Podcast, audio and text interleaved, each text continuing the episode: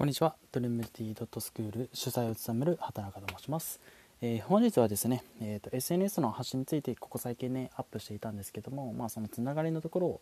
えー、今日はしたいなというふうに思います。えー、今日はですね、SNS 発信の注意点というところについて解説したいなというふうに思います。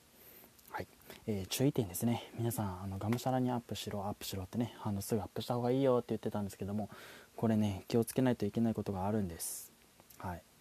えー、何かというとねあの批判しないってことですね。何かについて批判するっていうのはすごい危険です、はい、なので自分の意見かもしれないし良くないことかもしれないんですけども批判はやめましょう。批判したくなることもあると思うんですけども批判しないようにしましょう、はい、まずそれが一つです。悪口を言わない書かないということがまずポイントです。批判しない。でまず何で批判しないかっていう批判してはいけないかというとあなたの今そのそれに対して批判しているっていうことを誰が知りたいんですかってことをまず考えましょう。あなたが誰かを批判していた物事を批判していたって別に周りの人って興味ないんですよね。であなたがそれを言うことによってあこの人は何かに対して悪口を言う人なんだ不満を言う人なんだっていうそれもブランディングになっちゃうんですね。なのでこう何かに対して不満とかあってもそれをすぐ SNS にアップしないっていうことがまず一つポイントになってくると思います。でこれが学生と社会人とかね、えーと、将来を見据えている人かただ今を楽しめばいいと思って生きている人かの違いです。SNS ってもう今の時代ブランディングとして扱われる完全なツールです。道具なんですよ。なのでまあ、広告ですね。あなたという誰でもができる広告と一緒なのであなたの気持ちをパンパンとつぶやけばいいというものではもうなくなっているということがポイントです、はい、SNS の立ち位置が完全に変わってます。ですのであなたあなたの批判は絶対あなたが批判をアップするということは絶対ないようにしましょう。それからですね政治。宗教。この2つについてもあまり何も語らない方がいいのかなというふうに思います。というのもあなたは政治をどのぐらい知っていますか？例えばね今日、えーと、撮影している、えーと、この録音している日ですね。8月末ですけども安倍首相が辞められましたというニュースが出ました。あなたが安倍首相のことをどれだけ知っているんですか？政治のことをどれだけ知っているんですか？あなたは政治家ですか？って思うとあなたの政治に対する意見なんて別に周りの人聞きたくないわけですよね。であなたがどういう職業をしているかにもよりますけども基本的にあなたが政治的な意見を発したところであなたの職業は何かメリットがあるんですか？っていうところもポイントになります。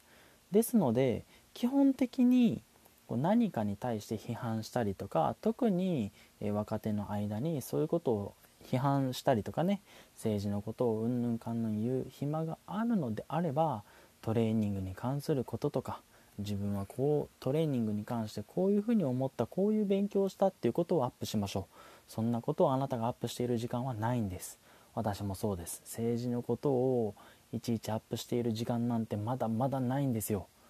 なのでその辺りを一回一歩引いてですね見ましょう。でそれから宗教ですね。宗教というのももともとねあの起源をたどれば心の拠り所っていうところでやっぱりあったものですし何か困った時にやっぱり宗教って流行ったりするんですね。災害があったりとか疫病が流行った時にやっぱり宗教ってすごい心の拠り所として神というものをねあの目で見えないものを信じてそれからま広まったりとかっていうのもあったっていう歴史がありますからあのどっちかというとあの救済に近いかなというふうにも思うんであの宗教そのものをあのたまにありますけどねあの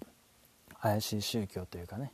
あの変な宗教ありますけども、まあ、そういうのじゃない限りは基本的に宗教についていちいち語る必要もないのかなというふうに思います。でそういう怪しい宗教について何かこう発信したりとかねありますよねあの